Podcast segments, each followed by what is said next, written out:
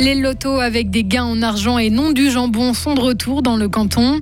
30 cm de neige tombée à Bulle ce matin, ça a été compliqué sur la route.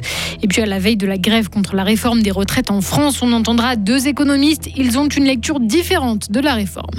Et puis la météo, entre nuages bas et éclaircies, ce sera le retour des flocons ce week-end et surtout dimanche avec de la bise et du froid qui mord, qui fait mal. Voici le journal de Maël Robert. Bonsoir Maël. Bonsoir. Les fans, euh, les fans de l'auto peuvent se réjouir. Tout comme les organisations, comme les fanfares ou les clubs de foot qui en organisent régulièrement pour renflouer leurs caisses. Les lotos avec des gains en argent liquide sont à nouveau autorisés dans le canton. Ils avaient été interdits depuis 2021 et l'entrée en vigueur d'une nouvelle loi plus sévère. Maxime Charrière est le président de l'intersociété de RIA. Il a œuvré pour le retour des prix en argent liquide dans ces lotos. En fait, il y avait deux euh, principes de la loi qui nous posait problème, qui était la redistribution de 50% euh, des mises aux joueurs et également qu'un billet sur 10 devait être gagnant. Alors pour ça, on a introduit euh, des lots de consolation finalement pour augmenter le nombre de gagnants et on a également décidé de supprimer les ventes de séries euh, volantes ou supprimer également séries royales et tout ça vraiment pour garder une vue claire et exacte des ventes pour être sûr qu'on respecte le fait qu'un billet sur 10 est gagnant. Les lots de consolation peuvent être des boissons par exemple. Attention si vous comptez vous rendre en voiture dans le sud du canton. Les conditions de circulation restent difficiles, alerte la police fribourgeoise. Même si ça va mieux que ce matin, il faut dire que du côté de Bulle, il est tombé en fin de matinée 30 cm de neige en une heure à peine. Le trafic a notamment été perturbé sur l'A12 et sur la route de contournement de Bulle. Prendre les transports en commun en chaise roulante, c'est parfois le parcours du combattant. Si la gare la plus proche du lieu de domicile d'une personne à mobilité réduite n'a pas encore été adaptée, le voyageur devrait pouvoir prendre un taxi vers une gare accessible. C'est ce que souhaite mettre en place l'alliance Swisspass, la fêtière des transports publics, qui recherche maintenant un prestataire pour ce genre de service. Taxez-moi et taxez les gens comme moi. L'appel aujourd'hui pas commun d'un millionnaire britannique présent au Forum économique mondial de Davos.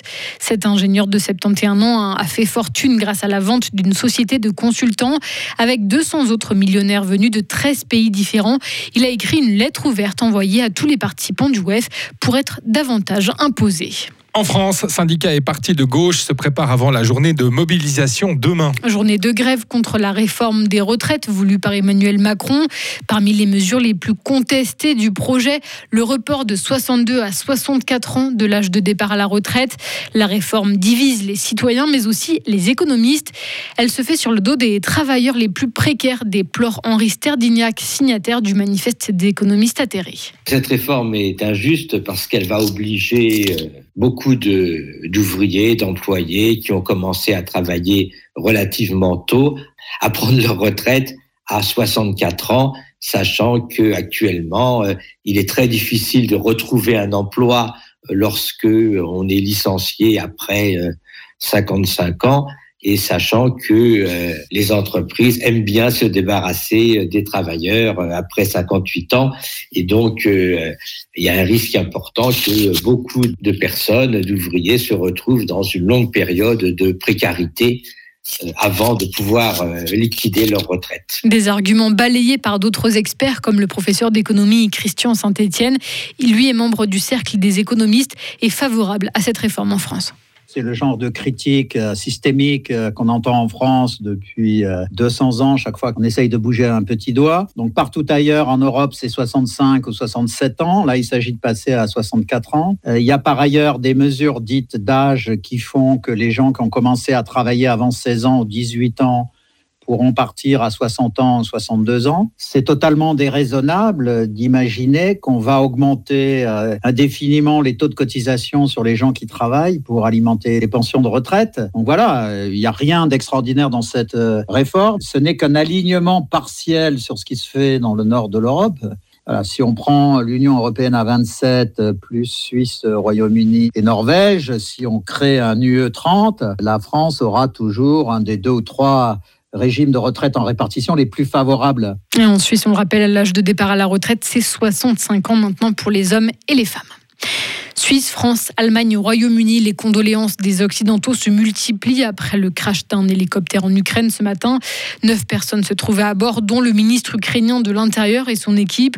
On ne sait pas pourquoi il s'est écrasé près de Kiev dans une école maternelle. Cinq autres personnes ont péri dans le drame. Le déblaiement des décombres est toujours en cours. L'hélicoptère se rendait sur le front.